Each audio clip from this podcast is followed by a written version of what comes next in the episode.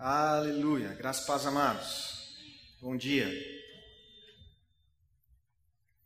Tenho certeza que você está tendo um bom dia. Amém.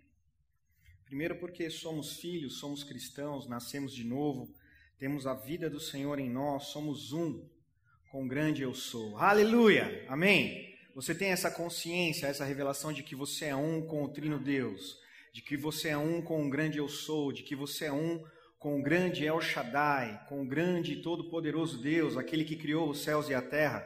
Ele é o grande e poderoso Deus, mas ele também é simplesmente, não porque é algo pequeno, mas porque é algo íntimo. Ele é simplesmente o nosso Pai. Aleluia! E como é bom ter essa certeza, como é bom ter essa revelação. Sabe, no livro de João, alguns capítulos, a partir do capítulo 13, capítulo 14, capítulo 15, o Jesus ele teve um tempo bem importante e um tempo mais íntimo com os seus discípulos e grandes revelações Jesus é, continuou passando aos discípulos. Eu digo continuou passando porque muitas coisas Jesus já havia dito, ele repetiu e mesmo assim algumas delas os discípulos nem entenderam totalmente naquele momento que Jesus estava falando ali. Então, Jesus estava falando sobre o reino, Jesus estava falando que era necessário que ele fosse, que ele ia preparar lugar, mas que ele, ele deixaria ou enviaria o Espírito Santo. E aí, no momento, no capítulo 14 de João, os discípulos perguntaram: Mas, mas para onde o Senhor vai? Qual é, qual é o caminho? Como eu, como eu posso fazer para percorrer, para seguir esse caminho, para chegar onde o Senhor vai? E Jesus disse assim: Olha, eu sou o caminho, a verdade e a vida. Ninguém chega ao Pai, ninguém vai ao Pai, ninguém vem ao Pai, ninguém participa deste reino, se não for através de Jesus. Meus amados, nós, quanta riqueza tem este versículo. Eu sou o caminho, a verdade e a vida. Nós poderíamos aqui fazer seminários somente para falar sobre esse versículo, para analisar que Jesus é, um, é o caminho, a verdade e a vida. Nós só temos vida por causa de Jesus, Ele é a própria vida. Amém. E esta vida decidiu habitar em nós, decidiu ser um conosco. Mas eu quero, eu quero pegar uma palavrinha desse versículo. Verdade, diga verdade. Você sabe que sempre o diabo, desde o início, ele tenta distorcer a verdade. Ele tenta colocar, misturar as suas ideias, os seus enganos à verdade. E e você nós sabemos que tudo aquilo que não é a verdade é algo corrompido, é algo que é falso.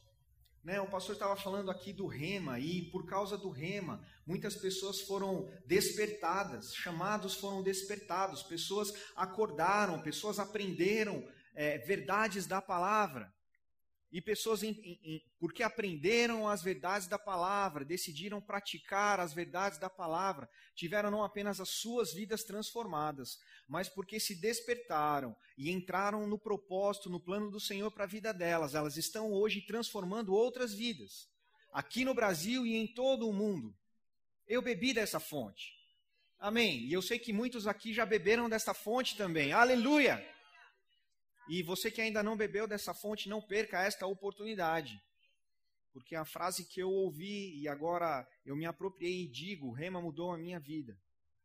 Mas eu gosto, sem você já me ouviu dizer, eu gosto de ampliar um pouco essa visão, que as verdades reveladas da palavra de Deus, ensinadas no Rema, quando alguém decide guardá-las no seu coração e o mais importante, praticá-las, aleluia, é a prática dessas verdades, dessas revelações que transformam as vidas. Não apenas as vidas de quem as recebe e de quem as tomam como verdade, mas a vida de muitas pessoas. Porque aquela pessoa que entendeu o que é a verdade, que recebeu a verdade, não, não, ela não fica a mais a mesma, ela se torna uma pessoa diferente e se aproxima, quanto mais ela pratica de Cristo, ou do caráter de Cristo, porque coloca a palavra dentro de si e vive a palavra. Vivendo a palavra, vivemos o próprio Cristo, o próprio Deus. Amém. Aleluia. Verdade. Eu queria dizer algumas frases aqui, eu sei que todos nós provavelmente já ouvimos e muitas dessas frases até nós falamos. Você já ouviu ou já falou a palavra, olha, isso não é o que parece. Ou não é o que parece ser. Olha, isso daí parece, mas não é. Tinha um, uma propaganda de um determinado produto que falava isso. Olha, isso aí parece, mas não é do meu tempo. Eu ouvi dizer e vi no YouTube esses dias. Parece, olha, isso daí parece, mas não é. Olha, isso daí não é bem, não é bem o que você está pensando, viu? Eu tenho uma boa explicação, é outra coisa. Não é o que parece ser.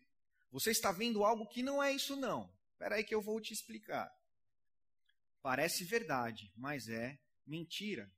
Parece verdadeiro, mas é falso. E também tem aquilo, olha, puxa, eu levei ou eu comprei gato por lebre. Provavelmente essa frase é dita quando você ou quando alguém faz um mau negócio. Amém? Atire a primeira pedra quem nunca comprou ou investiu em alguma coisa que parecia ser muito boa. Olha que produto bonito. Meu Deus. Olha, ele brilha.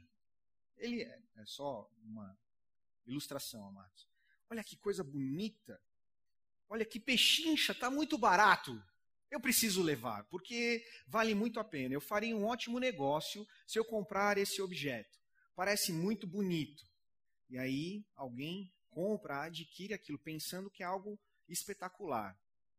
Porque aos olhos parece ser algo muito bom, muito bonito, de muita qualidade, e com pouco tempo depois você percebe que você estava enganado. Que aquela beleza ou aquela formosura externa era apenas uma aparência. Era, foi apenas algo que atraiu os seus olhos. E por atrair os seus olhos, parecia ser algo muito bom, parecia ser algo muito verdadeiro ou de grande qualidade. E não era. Você já passou por isso, eu tenho certeza que sim. Amém? Quem nunca passou por isso? Levanta a mão. Todos nós já passamos por isso.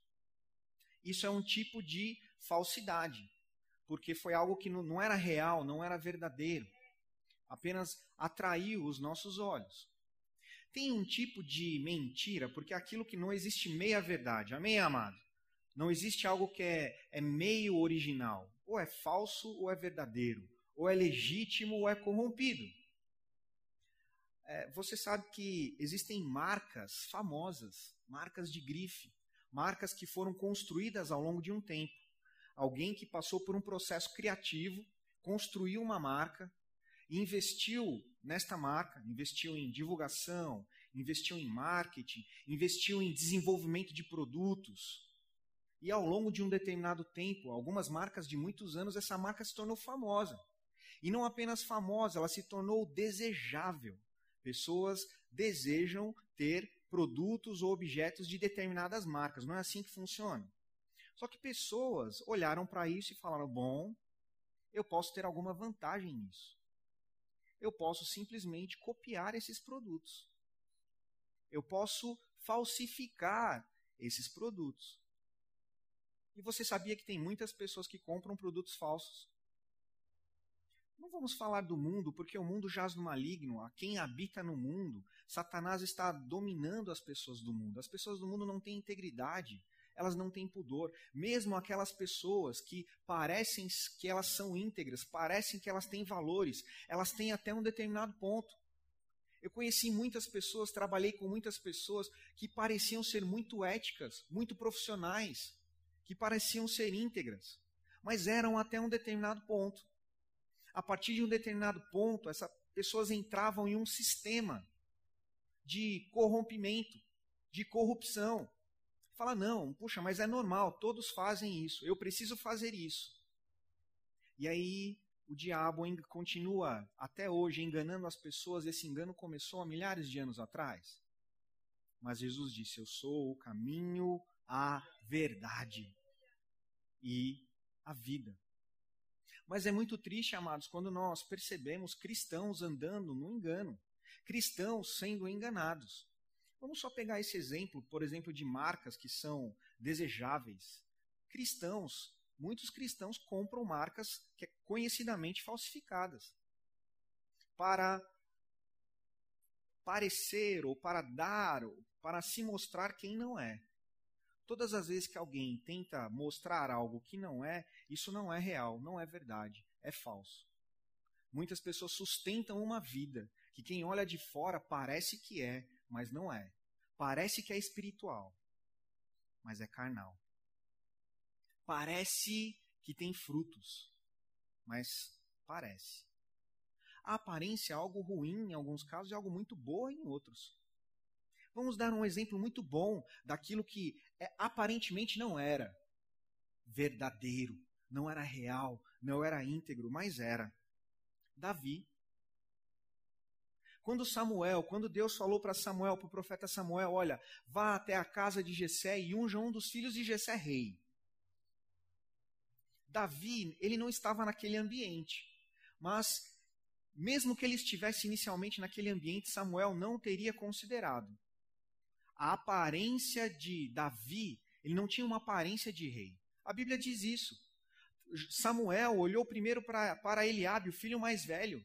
Ele tinha porte de rei, ele tinha corpo de rei, ele era um guerreiro, ele tinha experiências em batalhas. Então era uma aparência que apontava, bom, é uma boa escolha. Mas Samuel estava enganado. Porque a conclusão nós sabemos. Deus diz para Samuel: Samuel, você está olhando apenas a aparência, o exterior, e eu olho o coração, aquilo que é verdadeiro, aquilo que é essência, aquilo que está por dentro. Se alguém comprar uma marca, se alguém comprar uma camiseta, um tênis, um relógio ou qualquer coisa que não seja original, é apenas uma aparência. Deixa eu te dar uma definição de aparência. É um aspecto exterior, é aquilo que se visualiza apenas exteriormente. É aquilo que é falso. É uma exterioridade enganosa, pode ser uma ilusão. É aquilo que não é verdadeiro. Na quinta, nós falamos um pouco sobre, sobre, o Espírito Santo ministrou a nós sobre política e trouxe um alerta para nós sobre aqueles que eles têm uma aparência piedosa, mas não são. Nós observamos determinadas, determinadas pessoas, determinados políticos mudando a forma de falar ao longo dos anos. Porque, bom, esse não sou eu, mas eu preciso mudar, eu preciso falar alguma coisa para atrair as pessoas. E Pessoas que não acreditam em Deus, começando a falar palavras como graças a Deus. Para enganar.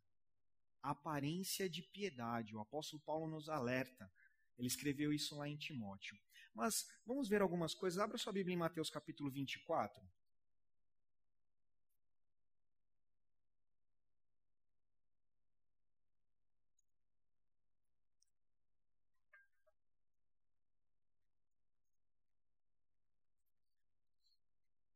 Enquanto você abre aí a sua Bíblia em Mateus capítulo 24, só dando mais algumas informações sobre aquilo que é falso, como algo que é falso é danoso.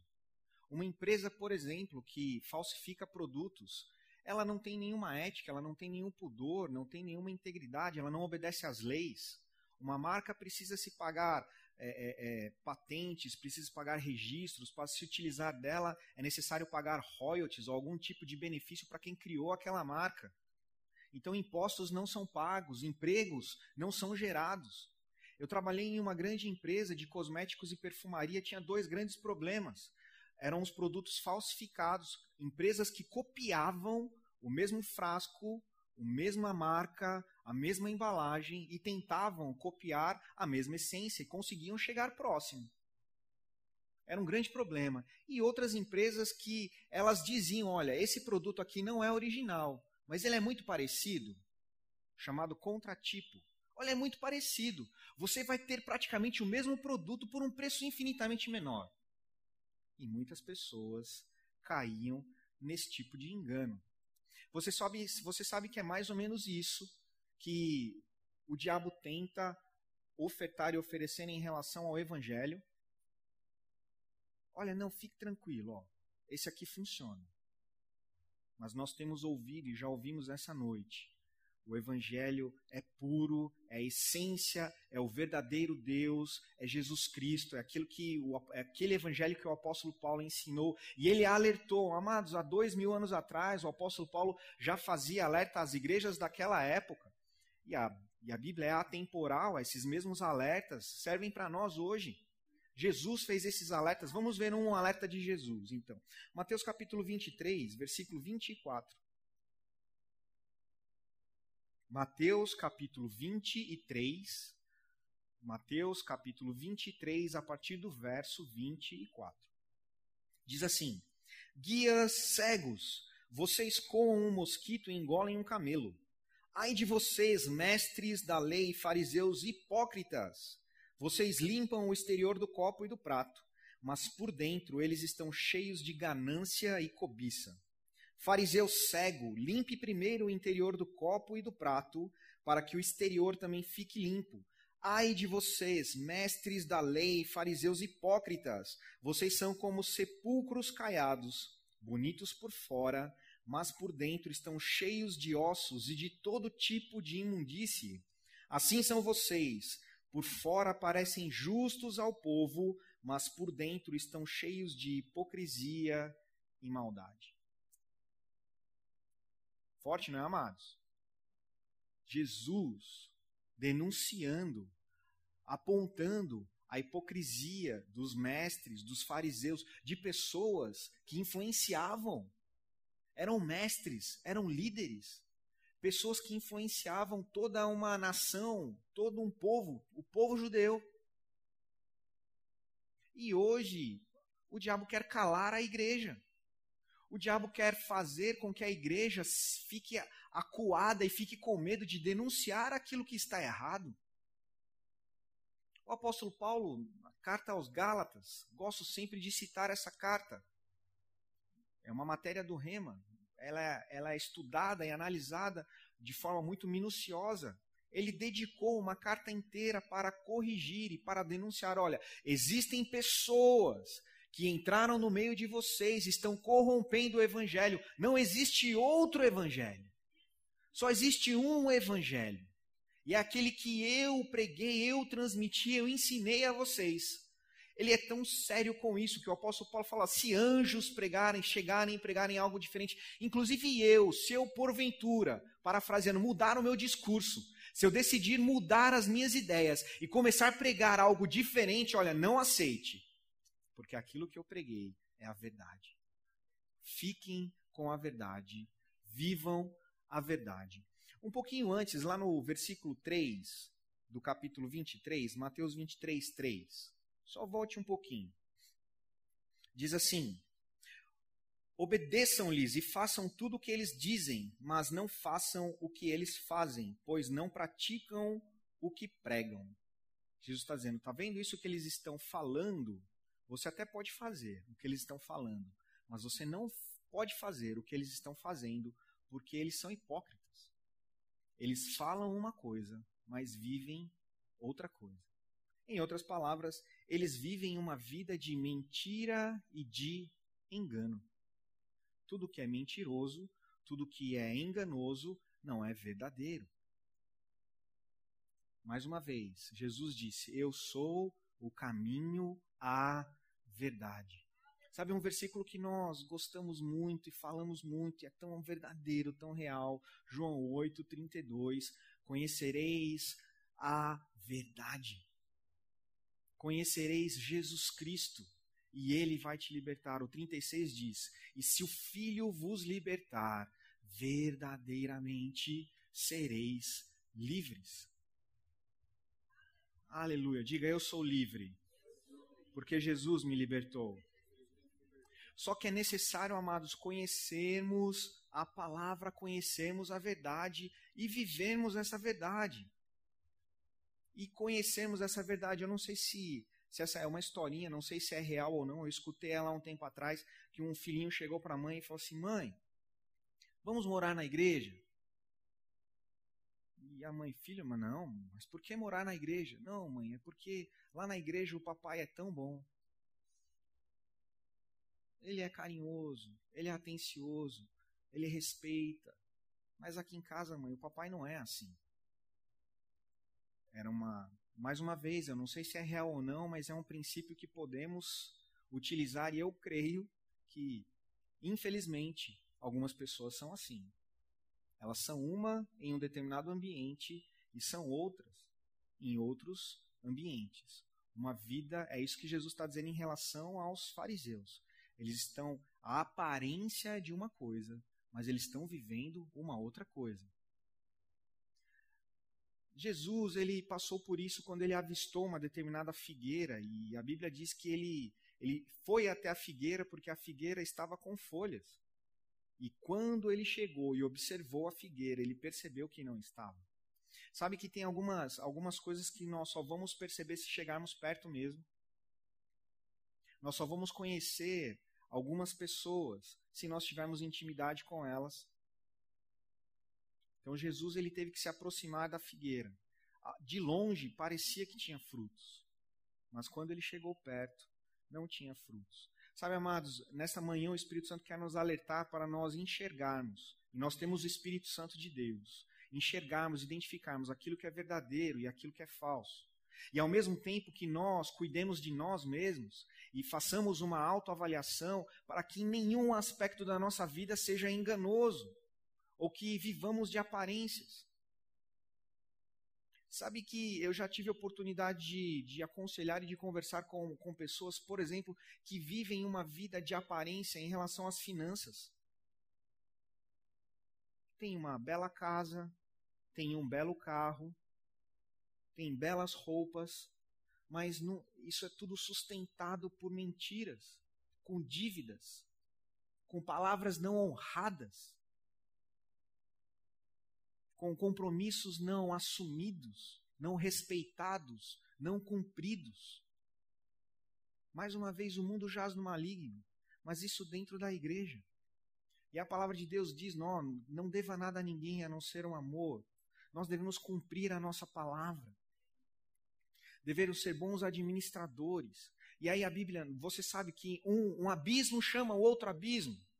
Aí uma pessoa nessa situação, em algum momento, isso não se sustenta, mas ela quer manter aquela, aquela aparência. Que bom, eu não posso, eu não posso desconstruir isso. O que vão pensar de mim? E aí muitas delas não ofertam e não dizimam, e algumas quando chegam, até fazem ou fazem de vez em quando, e quando chega um determinado ponto que não conseguem mais sustentar essa vida de mentiras, elas deixam de semear, deixam de ofertar, deixam de dizimar e usam a frase enganosa. Tem até uma boa, a aparência dessa frase, ela é muito boa e é verdadeira em alguns casos, mas na maioria das vezes que eu a escutei, não. Deus conhece o meu coração. Não, olha, eu não estou dizimando, eu não estou ofertando, mas Deus conhece meu coração. Ele sabe que se eu tivesse, eu faria. É, uma pessoa que engana-se a si mesmo. E nós sabemos que nós não, nós não enganamos a Deus. O salmista diz: ó, antes mesmo das palavras estarem nos nossos lábios. Ele conhece, ele sabe. Na verdade, ele, ele nos conhece melhor do que nós mesmos. Ele conhece a intenção do nosso coração. Então, se tudo que fazemos, se a intenção não é verdadeira, é falso, é viver de aparências. É possível até mesmo na igreja alguém fazer algo que parece ser bom, mas se a intenção for errada, se, se o, coração não estiver correto dentro da verdade, aquilo será aparência. Se alguém quiser servir ao Senhor para uma autopromoção, para uma autossatisfação, ou para, de repente, receber de alguém alguma coisa, de uma, a Bíblia já diz quem, quem busca reconhecimento humano. Já, o tem, mas do Senhor, não.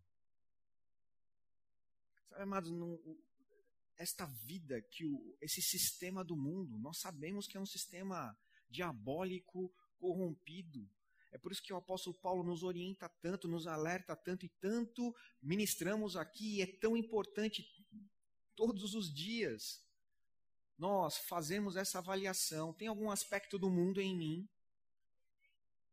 Sabe, o maior ato que um cristão pode fazer é morrer para si mesmo. Aleluia. Não tem nenhum ato maior do que esse, é morrer para si mesmo. E sabe que morrer para si mesmo não é algo que você faz apenas uma vez na sua vida. Eu não posso fazer apenas uma vez na minha vida. Porque a caminhada cristã, ela vai, alguns desafios vão aparecer, algumas coisas que têm aparência do bem vão aparecer. Alguma situação enganosa vai aparecer. E se eu não morrer para mim, mim mesmo, e não considerar as verdades da palavra, eu serei enganado por algo que parece bonito. É algo que até parece bom, eu vou, vou lucrar, tenho um grande benefício seguindo por esse caminho mas é apenas uma armadilha de Satanás. Eu, eu gostava, eu gostava, não, eu assistia na verdade com o Pedro, Pedro, o Mateus, eles gostavam muito de desses programas de animais que falavam da natureza. Às vezes eles tinham medo, dependendo das coisas, mas alguns falavam sobre era caça e pessoas que armavam as suas as suas armadilhas mas mais até mesmo um determinado animal armando uma armadilha contra outro animal para pegar a sua presa, coisas muito engenhosas, muito inteligentes. Algo assim, puxa, como um animal né, consegue fazer isso? Amados, é a criação, aleluia. Nosso Deus é perfeito. Mas sabe que o diabo ele faz isso com o crente. Ele, ele coloca alguma coisa muito bonita lá. Sabe, tem animais que têm a capacidade de se camuflar eles têm a capacidade de se esconder, ele, ele parece que ele quer um ambiente só, nem, nem dá para perceber que ele está ali. E a presa vai caminhando, a presa vai chegando perto, a presa vai chegando perto, chega a um ponto que a presa não consegue mais escapar. Sabe essa coisa? Eu, eu, eu passei por uma experiência recente daquilo que tem uma aparência de normalidade e não está normal. Ah, uma das nossas portas lá em casa apareceram cupins. Então, era uma porta normal. Usávamos aquela porta todos os dias. De repente, uma pequena trinca perto de uma, uma das dobradiças. Nós falamos, puxa, ok, vamos trocar, em algum momento vamos trocar a porta. Né? E de repente, pouco tempo depois, começaram a, a aparecer alguns pontinhos na porta. A Jane observou, tem muitos pontinhos ali na porta. Amado, quando fomos observar, nós já havíamos perdido a porta. A um ponto de apenas tocar com a ponta dos dedos em uma parte da porta sem muita força, a porta simplesmente ruiu, abriu, fez um grande buraco. Foi de dentro para fora. Então, exteriormente estava normal, parecia que ela estava cumprindo a sua, o seu objetivo estava nos guardando, era a porta exterior, inclusive. Mas quando nós percebemos, já não tinha mais como salvar a porta. Sabe que o diabo ele trabalha assim no engano. Ele vai enganando, ele tenta enganar o cristão, vai enganando, vai enganando, vai enganando. Chega a um ponto que muitas vezes um grande dano já ele, ele estará feito. E vai ser muito difícil consertar ou ajustar tudo aquilo. Muitas vezes, se existe um arrependimento verdadeiro, e se existe um, como eu disse, um morrer para si mesmo, e, uma, e um retorno ao caminho da verdade, claro que o perdão dos pecados e o arrependimento é, um, é o que nós precisamos, porque o Senhor nos aceita, é o que a palavra diz. Mas de, determinados danos não são apag simplesmente apagados. Eles estarão ali e eles vão permanecer ali e será necessário conviver com ele. Precisamos ficar atentos, atentos, porque o diabo é mentiroso. Sabe, viver vida de engano, como desse, dessa criança que perguntou para a mãe se não poderia morar na igreja.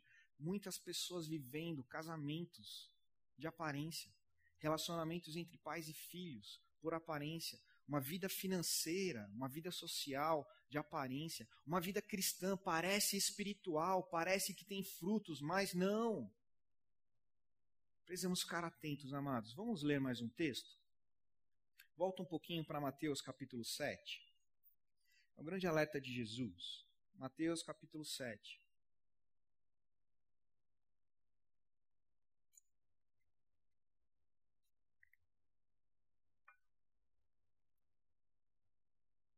Mateus capítulo 7, versículo 21.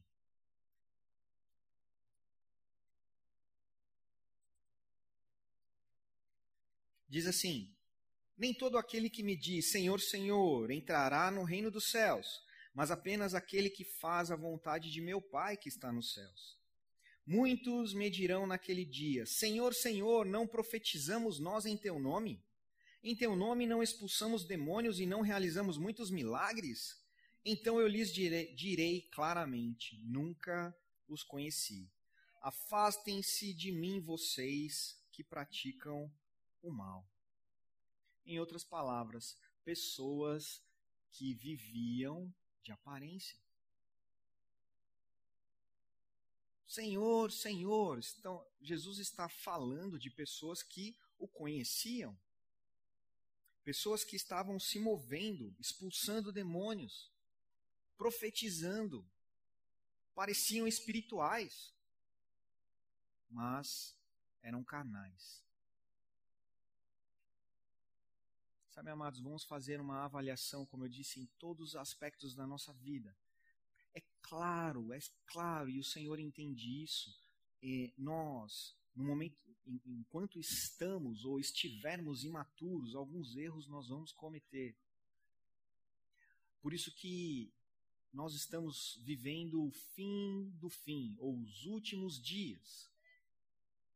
E o Espírito tem ministrado tanto aos nossos corações, trazendo palavras de alerta. Nós precisamos despertar. Na verdade, é, mais uma vez, a palavra está escrita e há dois mil anos ela está escrita aproximadamente, o Novo Testamento. O apóstolo Paulo já alertava, e quem escreveu, o autor de Hebreus já alertava, desde aquela época: desperta tu que dormes. E boa parte da igreja ainda está dormindo, está vivendo o sistema do mundo, comprando, vendendo, buscando seus próprios interesses. Mais uma vez, a, o maior evento na vida do cristão, quando ele entende a salvação e recebe Jesus, é morrer para si mesmo. E o segundo passo, depois de morrer para si mesmo, é bom, agora eu preciso reproduzir. Eu preciso fazer com que outras pessoas recebam aquilo que eu recebi. Sabe, muitos cristãos buscam o chamado. Nossa, qual é o meu chamado? O que eu preciso fazer? Ou anseiam, têm o desejo por fazer alguma coisa. Algumas delas até é, é propósito do Senhor para a vida delas, mas elas querem acelerar o, processo de amadurecimento. Não tem como acelerar o processo de amadurecimento. Na natureza, existem culturas mais que, que são mais rápidas, outras que não são tão rápidas assim. Então, se você pegar um fruto que está verde, você vai poder fazer algumas poucas coisas ou nada com ele. Estão comigo, amados? O processo de amadurecimento também é da mesma forma. Nossa, um bebê espiritual, ele nasceu de novo, ele não está preparado para algumas coisas. O apóstolo Paulo orientou isso, olha, alguns, muito jovens, eles não podem servir para algumas posições. Porque é necessário que o ministro seja provado e aprovado. Para isso é necessário que ele tenha algumas experiências. Então, mas falando do chamado de pessoas que não entendem ou querem é, ou ser aquilo que Deus não as chamou para ser, ou acelerar esse processo, elas acabam corrompendo a sua própria vida, muitas vezes destruindo a sua vida e de outras pessoas também. Agora, eu li isso num livro e isso entrou com grande alegria e temor no meu coração. Qual que é o maior chamado? O mais alto de todos na Bíblia. Diga, ide. Meu amado, é esse. Se nós não entendermos o ide, se nós não entendermos, bom, eu nasci de novo e agora eu preciso conduzir outras pessoas a este mesmo ponto, nascer de novo. Eu agora estou trabalhando em mim, eu agora estou colocando características de Cristo em mim, eu estou vivendo Cristo. Eu sou Cristo agora. Eu tenho o caráter de Cristo, eu estou me moldando pela palavra. Eu preciso conduzir outras pessoas a fazer o mesmo. Porque uma pessoa que nasceu de novo e não entrega sua vida, não morre para si mesmo e não cumpre o id, não é um cristão verdadeiro. É um cristão que vai viver de aparência. E nós estamos falando aqui, demos alguns exemplos como é danoso aquilo que parece uma coisa, mas não é. Porque se nós entendermos isso, nós vamos viver aquilo que parece, mas não é, da forma positiva. Davi não parecia rei. Aleluia. Ele não parecia rei. Mas ele tinha um coração e o Senhor o conhecia. Não foi ele que se autopromoveu, não foi ele que disse, olha, ele só, ele só disse que tinha matado o urso e o leão e livrado as ovelhas na, na situação lá com Golias. Ele não tinha registrado e sair e, e dizendo como um arauto aos quatro cantos que ele havia feito aquilo. Não tinha a aparência de quem conseguiria destruir o gigante. Aleluia. Sabe como é bom quando alguém olha para um cristão e fala assim: olha, esse aí fizeram isso com Jesus. Esse de Nazaré é esse aí. Mas como pode alguma coisa boa vir de Nazaré? Ele, não tem a aparência de quem é o Messias, o Cristo, o Filho do Deus vivo. Ele não precisa, ele, ele, ele, ele foi, usou de grande autoridade e simplesmente foi fazendo aquilo que Deus o determinou para fazer. Então, amados, quando nós guardamos o nosso coração, quando nós conhecemos a palavra, quando nós prosseguimos em conhecer a palavra, quando nós morremos para nós mesmos. E na nossa caminhada cristã fazemos isso outras vezes, ou quantas vezes for necessário, para que nenhum aspecto do mundo esteja em nós mais, nenhum aspecto de aparência enganosa, nenhum desejo enganoso do mundo.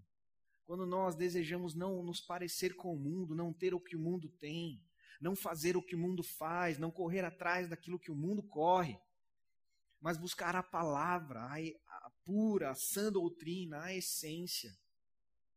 É isso que acontece, ficaremos preparados. E sabe que nós temos um bom pai, aleluia. Nós temos um bom pastor. E ele vai nos colocar onde ele quer, para fazer o que ele quer, da forma que ele quer, no tempo que ele quiser, baseado na nossa entrega, para cumprir o propósito que é dele. E então, nós será muito diferente daquelas pessoas que, que, como nós lemos aqui no livro de Mateus, quando Jesus disse: Olha, eu não conheço. Não. Ele vai falar assim: Vinde, benditos do meu Pai. Aleluia. Porque você foi fiel. Porque você morreu para você mesmo. Porque você estendeu a mão ao necessitado. Porque você visitou o encarcerado.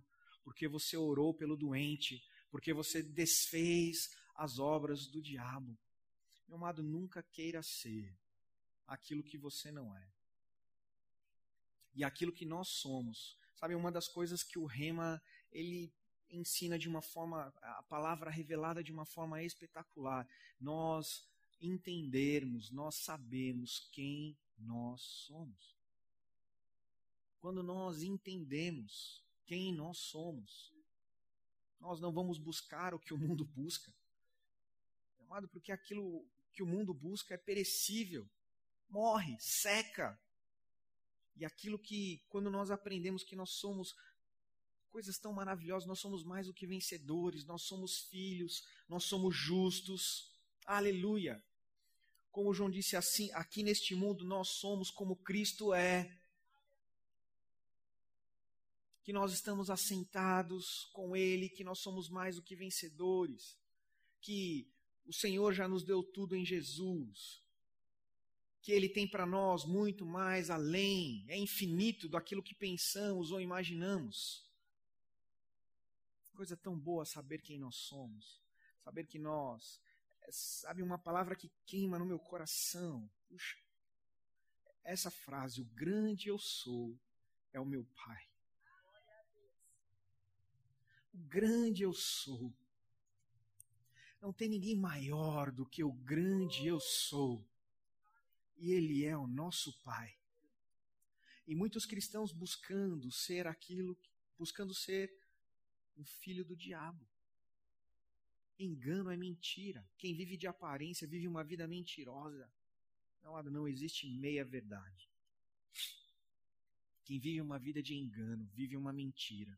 E nós sabemos quem é o pai da mentira. Existem enganos que podem custar a salvação. Abra sua Bíblia em 2 Timóteo. Capítulo 3.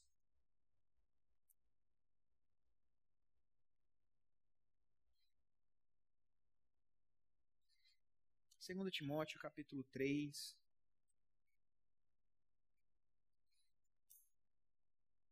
Ele vem falando a partir do versículo 1 sobre como serão as pessoas no, nos últimos dias. Serão, serão caluniadoras, serão egoístas, amantes de si mesmos. Aí no versículo 5, ele diz assim: Tendo a aparência do mal, aparência de piedade, mas negam o poder. E aí conclui: afaste-se deles. Na NVT, a nova versão transformadora diz assim: serão pessoas religiosas apenas na aparência, mas rejeitarão o poder capaz de lhes dar a verdadeira devoção. Fique longe de gente assim. Diz: pessoas religiosas apenas na aparência. Oh, meu amado, que não sejamos pessoas religiosas. Sabe, nós estamos aqui num culto, num domingo pela manhã, nós, nós precisamos ter uma grande, uma grande alegria no nosso coração todas as vezes que nós nos reunimos para congregar. Que esse ato nunca seja um ato religioso. Nunca, meu amado, nunca. Isso não pode ser um ato religioso para nós. É claro que por vezes você vai colocar esforço e a sua carne não vai desejar estar aqui. Você apenas coloca ela em sujeição, aleluia, e diz: Eu vou, e prepara o seu coração para estar aqui exaltando o nome do Senhor. Já aprendemos isso nunca naquela expectativa, não, eu vou lá porque eu preciso receber uma bênção. Não, mas eu já sou abençoado. Eu vou lá cultuar, exaltar, engrandecer ao meu rei, o rei dos reis e senhor dos senhores. Mas eu sei porque ele é bom, que eu vou receber uma palavra, que eu vou receber da unção, que eu vou receber da inspiração, que eu vou receber a revelação, através da palavra ministrada, através da comunhão com os meus irmãos. Isso é uma vida verdadeira, não é uma vida de engano. Você já ouviu essa frase? Eu gosto de dizer, o pastor Emílio falou e eu pego e falo essa frase também. Bom, o diabo não tem problemas com pessoas que apenas frequentam igrejas. Mas o diabo tem problemas com pessoas que decidiram morrer para elas mesmas e viver o evangelho. Viver uma vida verdadeira, não uma vida de engano, não uma vida de aparência, mas uma vida verdadeira. Que todos possam olhar para nós, não para nossa autopromoção, mas que as pessoas possam olhar para nós e dizer: Este é um verdadeiro cristão. Porque ele é como Cristo ele fala aquilo que a palavra diz que ele deve falar. Ele faz aquilo que a palavra diz que ele deve fazer. Na sua vida familiar, ele é segundo a palavra de Deus. Ele é um homem, uma mulher, um marido, uma esposa, um filho, como a palavra de Deus deve diz que deve ser. Porque eu vejo frutos verdadeiros na vida dessa pessoa. Que sejamos essas pessoas. E, meu amado, se você observar, olhar a vida de um cristão, e você observar que ele não é assim, ele, ele vive de aparências, não é nenhum julgamento, é luz, você deve ajudá-lo. Meu irmão, não faça isso. Não viva essa vida. Porque esta vida, ela é, ela é pobre, ela é vazia. E ela não é verdadeira. É como aquela a, a nossa porta. Nós tivemos que trocar a porta. Investimos em uma outra porta aquela não não foi, ela não pôde ser reutilizada mais para nada. Ela estava perdida. Porque ela estava corrompida de dentro para fora. Que façamos uma avaliação na nossa vida todos os dias e que a gente perceba que se tem alguma coisa corrompida, não chegue ao, ao ponto de não ter mais salvação. Que pode ser Jesus está. Vamos. Você não precisa abrir, eu só quero ler novamente aqui que Jesus disse em Mateus 7, 21. Nem todo aquele que me diz Senhor, Senhor entrará no reino dos céus, mas apenas aquele que faz a vontade de meu Pai. Diga, aquele que faz a vontade do meu Pai. E qual é a vontade do Pai? A vontade do Pai é que estejamos enxertados na videira para produzir frutos. Porque os frutos exaltarão ao nosso Pai. Esta é uma vida verdadeira. Quem gera frutos não vive uma vida de aparência. Amém, meu amado? Curva a sua cabeça. Obrigado, Senhor. Obrigado por esta manhã. Obrigado pela oportunidade que tivemos de exaltar o teu nome através de louvores, através de canções. Que privilégio, Senhor. Como é bom nós nos reunirmos como igreja. Como é bom nós estarmos neste lugar, neste lugar que existe com um propósito tão verdadeiro, tão real, tão divino. Proclamar o teu nome, ensinar a tua palavra, conduzir pessoas à salvação, ensinar e conduzir pessoas à maturidade para que cheguem ao pleno conhecimento da verdade, transformados pela tua palavra, exaltar o teu nome. Obrigado pelo teu Espírito Santo, pelas palavras, orientações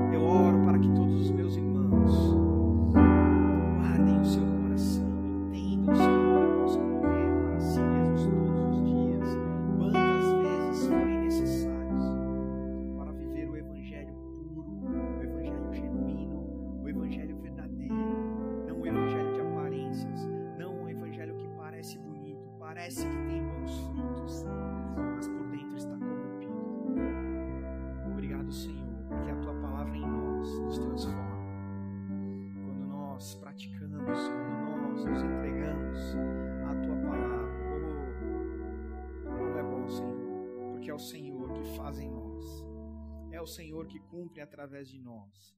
E mais uma vez, nessa manhã, nós fazemos essa oração de consagração. Somos totalmente teus, Senhor. Totalmente teus e não queremos viver nenhum aspecto de aparência. Porque o diabo que é enganador, o diabo que é mentiroso, e o Senhor é verdadeiro. O Senhor é real. O Senhor é legítimo. O Senhor, aleluia, é o nosso Pai. É o grande eu sou que habita em nós e é o nosso Pai. Obrigado, Senhor, por uma manhã de instrução, uma manhã de libertação. Obrigado, te damos honra e glória em nome de Jesus. Amém. Amém, meu amado. Você foi abençoado. Amém. Glória a Deus.